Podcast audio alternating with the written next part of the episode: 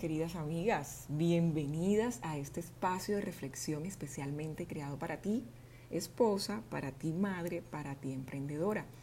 Recordándoles mi fórmula M, esposas, madres y emprendedoras.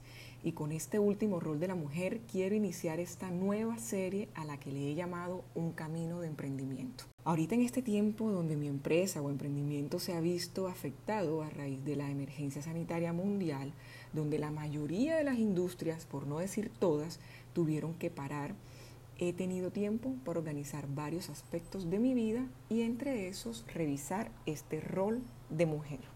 Entonces vamos por partes. Empecé preguntándome, ¿soy emprendedora o empresaria?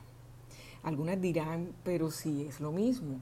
Y bueno, les cuento que encontré definiciones completamente diferentes y aquí les he traído las más relevantes para mí, las que más me hicieron ruido y quiero compartirles este pequeño resumen de varios artículos que leí sobre el tema. Em, escogí nueve puntos para que desarrollemos juntas. Número uno, el emprendedor trabaja mucho, el empresario piensa y elabora mucho. Dos, el emprendedor hace las cosas él mismo o las controla personalmente. El empresario delega y controla resultados. Esto me parece muy familiar. Tres, el emprendedor es muy bueno solucionando problemas, el empresario es muy bueno definiendo estrategias y objetivos, se adelanta a los problemas. Cuatro, el emprendedor controla que su gente esté todo el día trabajando y el empresario mide los resultados del trabajo de su gente. Cinco, el emprendedor hace muchas cosas, el empresario genera mucho valor. Mm, sigamos. Seis, el emprendedor se rodea de gente trabajadora y sumisa, no tiene tiempo para discutir. El empresario se rodea de gente capaz, se debate a fondo cada decisión. Siete, el emprendedor controla el funcionamiento de la rueda operativa de la empresa. El empresario está mirando la empresa, los cambios del mercado y la evolución del entorno. 8. El emprendedor premia el esfuerzo, el empresario premia los resultados. También me parece muy familiar. 9. El emprendedor conoce la máquina de su empresa, el empresario conoce los números de su empresa. Bueno, luego de que leí estas y otras diferencias, fui chuleando y analizando me pasó que en algunas definiciones de empresaria y emprendedora me aplicaban, como por ejemplo, el emprendedor controla el funcionamiento de la rueda operativa de la empresa, el empresario está mirando la empresa, los cambios del mercado y la evolución del entorno. Entonces, como administradora y empresaria eh, del turismo eh, y organizadora de bodas y eventos, dije, esto lo hago, ambas me aplican.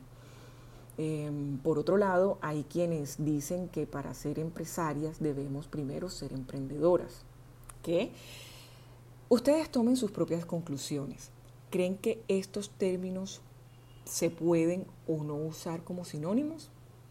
Pensemos un poco. Yo lo que menos quiero es enredarlas. Antes, por el contrario, quiero que juntas trabajemos en lo que sea mejor para nuestras empresas y emprendimiento. Lo que sí es cierto es que una emprendedora se centra en desarrollar ideas propias o con las que se siente una gran implicación personal. Eh, su objetivo es conseguir sacar adelante su proyecto y dejar huella de alguna manera. Esto lo puedo decir porque lo estoy viviendo y en estos momentos, si bien tuve que hacer un pare en lo que venía desarrollando como wedding planner, organizadora de bodas y eventos, quise darle rienda suelta a otros de mis sueños que más adelante les compartiré de qué se trata. Pero bueno, entrando ya a lo que quiero que desarrollemos juntas, es necesario que sepas que emprender es una de las decisiones más difíciles e importantes en la vida. Es cuando elegimos convertir nuestra idea de negocio o nuestro sueño en una empresa rentable y dejar de recibir salarios fijos.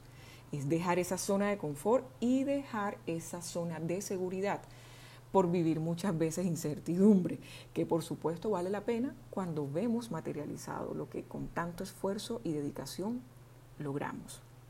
Entonces, mis queridas, la manera en la que empezamos nuestros negocios es clave para su éxito o fracaso. Y también se los digo por experiencia. Soy de esas mujeres que cuando quieren algo no descansa hasta que lo consigue, aunque después de lograrlo me dé cuenta que no fue rentable o que no era como lo esperaba. es frustrante, pero next. Siguiente, continuemos. Sí, yo he tenido varios fracasos de emprendimientos a mis 33 años y no me da pena compartirlo con ustedes. Los emprendedores trabajamos más con el corazón que con la cabeza y cometemos algunas equivocaciones en el proceso.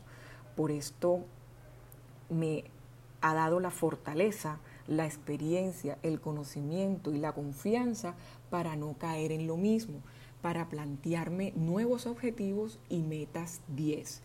Así que aquí les dejo cinco errores más comunes de los emprendedores cuando decidimos emprender un nuevo negocio.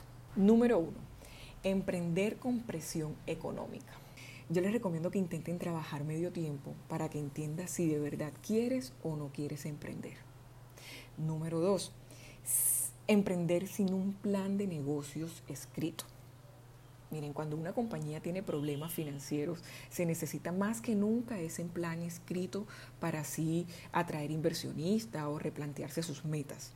Un plan de negocios escrito ayuda a ver más allá y a no perder el foco. Muy importante eso. Número tres, no saber y no preguntar. No atreverse a preguntar por temor a, los que lo, a lo que los clientes o la competencia piense que somos incompetentes es un grave error. Combatir el miedo a emprender un negocio pasa por aprender a pedir ayuda para que el negocio prospere. Es todo un desafío, una inseguridad que hay que superar. Número cuatro, no tener un presupuesto aterrizado. Ay, mire, muchas veces no se tiene una real dimensión de los ingresos y gastos. Al comienzo se gasta más de la cuenta, muchas veces por no hacer un trabajo serio de cálculo. La falta de un presupuesto realista mantiene a las empresas estancadas por largo tiempo. Número 5. Temor a crear alianzas estratégicas. Miren, yo las invito a que se hagan una autoevaluación, a que se pregunten lo siguiente. ¿Qué ofrezco? ¿Hasta dónde quiero llegar? ¿Cómo quiero lograrlo? ¿Qué necesito para hacerlo? Esto les permitirá identificar sus fortalezas, debilidades y áreas de oportunidades. Con base en esta información podrás determinar si necesitas un inversionista, socio o un distribuidor para fortalecer tu empresa.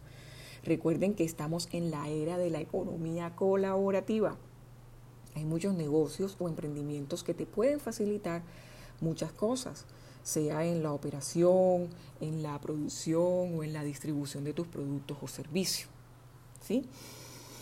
Estos cinco puntos, mis queridas mujeres emprendedoras, son claves para el buen desarrollo de tu emprendimiento o empresa.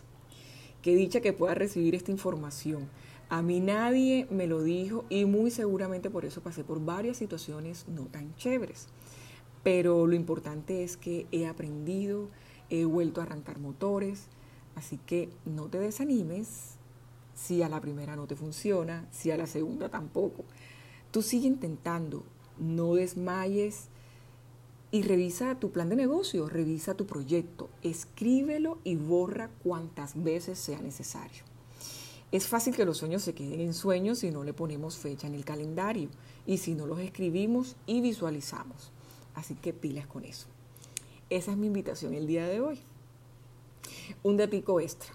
Busca prospectos que se conviertan en fantásticos de tus ideas.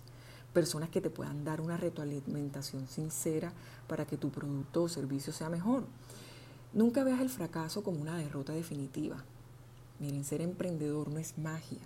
Sé estricto con tu disciplina y tu dedicación. Sé consistente en tus buenas prácticas por suficiente tiempo y llegará el momento en donde verás los frutos y te, verá, y te darás cuenta que todo ha valido la pena. Así que, mis queridas mujeres, como siempre es un deleite poder compartir y dar mi granito de arena al mundo para que este sea mejor para cada una de nosotras. Así que espero que lo hayan disfrutado tanto como yo y nos vemos hasta la próxima vez.